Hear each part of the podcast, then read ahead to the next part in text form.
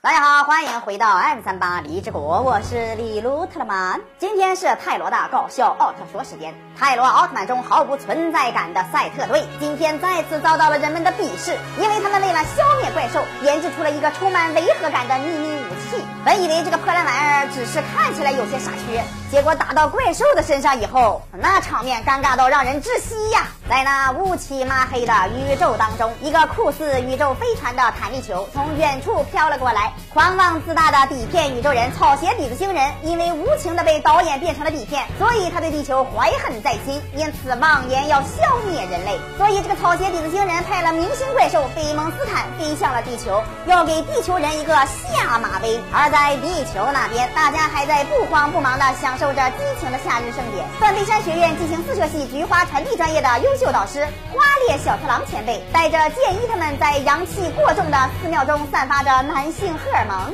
花列小次郎前辈将熊孩子们无情的拍打在地上，让他们亲身体会那种痛苦并快乐的后现代主义思想，帮助他们成长为一名优秀的钢铁直男。快乐的时光总是那么的短暂。熊孩子们享受完激情四射的课程，准备回家继续享受离动漫的快乐时光。这时，光太郎碰巧路过，顺便来看一下剑一的这个菊花传递专业的导师是否真的像剑一说的那么的激情断袖、龙阳之体。之后，二人一对视，火花四溅，五光十色，心潮澎湃，热血沸腾，一切尽在不言中。啊，情深深雨蒙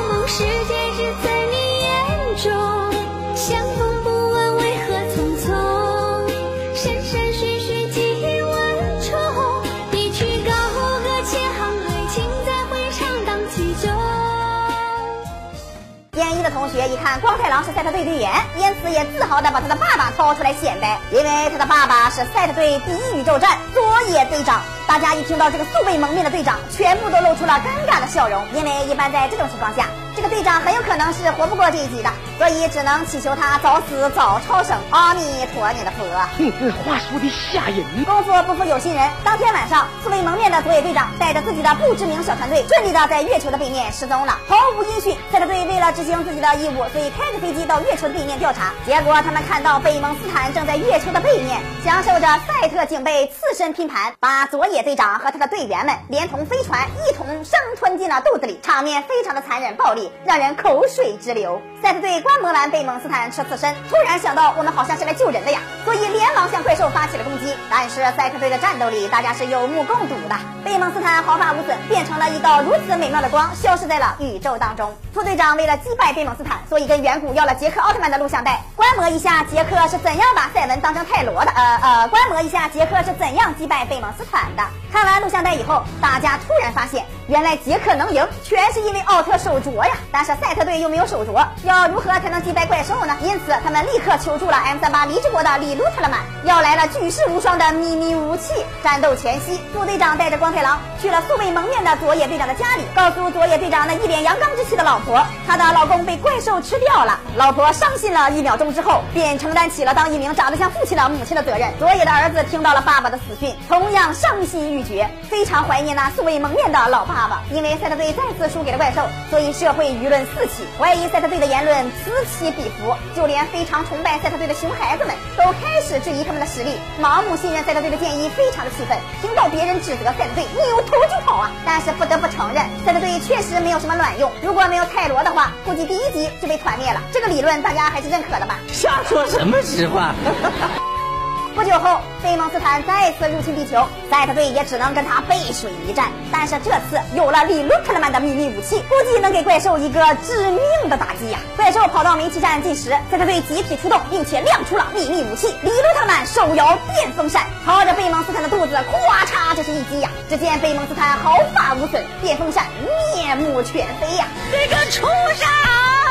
赛特队这时才发现自己好像是被骗了，这个山寨武器还不如太阳能手电筒好用呢。贝蒙斯坦一看这个愚蠢的赛特队竟然连李鲁特勒曼的鬼话都敢相信，跟他们打仗有失水准呐，所以迅速离开了这个是非之地，以防被观众吐槽。就这样，赛特队再再再再再再次败给了怪兽，颜面彻底的扫地。就这样，言论更加的疯狂了，赛特队一无是处，因此大家把期望都放在了泰罗的身上。可是之前那个菊花传递专业的导师花烈小次郎非常的厌恶泰罗，因为他认为凭借人类的力量是可以。以消灭怪兽的，而且自己也可以跟怪兽硬磕三百回合。泰罗仅仅是个毛毛雨而已，不值一提呀。听风就是雨的熊孩子们竟然相信了花烈前辈的鬼话，等待着他跟怪兽打响那激情的一战。话音刚落，贝蒙斯坦再次出现，花烈小次郎瞬间蒙圈，心想这次牛皮是吹大了呀，但是不上又会被学生们嘲笑，因此他赌上了自己的激情四射的青春，冲向怪兽，想要用他那花烈世家的绝学烈花擒拿手给怪兽一个下马威。光太郎前去阻止，但是被烈花擒拿手放倒。花烈小次郎跑到楼顶，直接跳进了怪兽的嘴里，然后从裤裆里。掏出来了个菊花双响炮，扔进了怪兽的喉咙里。光太郎一看，这小子够猛的呀！要是怪兽被他给打死了，那赛特队和奥特曼不都得下岗啊？因此，光太郎变身泰罗，直接把花烈小次郎掏了出来。然后和贝蒙斯坦享受激情的战斗，但是万万没想到，这个贝蒙斯坦是真的厉害，把泰罗揍得满地打滚当球踢。泰罗也想踢球，但是力量明显不够。贝蒙斯坦飞起来一个双弹盖脸盘，再次击倒了泰罗。泰罗被双弹顶得精神恍惚，两腿发软。结果贝蒙斯坦在一个暴雨梨花针，紧接着一记肚脐眼喷雾，让泰罗彻底失去了意识。谁也没想到，这些私密的部位竟然有如此高的杀伤力呀！看来那些找人猛踢自己裤裆的老大爷们，才是真真正的世外高人。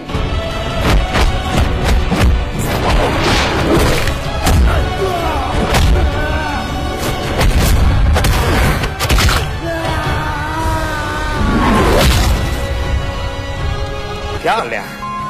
受到了如此无情的打击，泰罗彻底失去了战斗力，只能被贝蒙斯坦蹂躏，场面再次陷入到了失控到尴尬的状态。那么泰罗奥特曼这次会被打死吗？请收看下一期《李动漫的搞笑奥特说》。李动漫每天十一点半和四点半都会更新，不要错过精彩节目。咱们下期再见。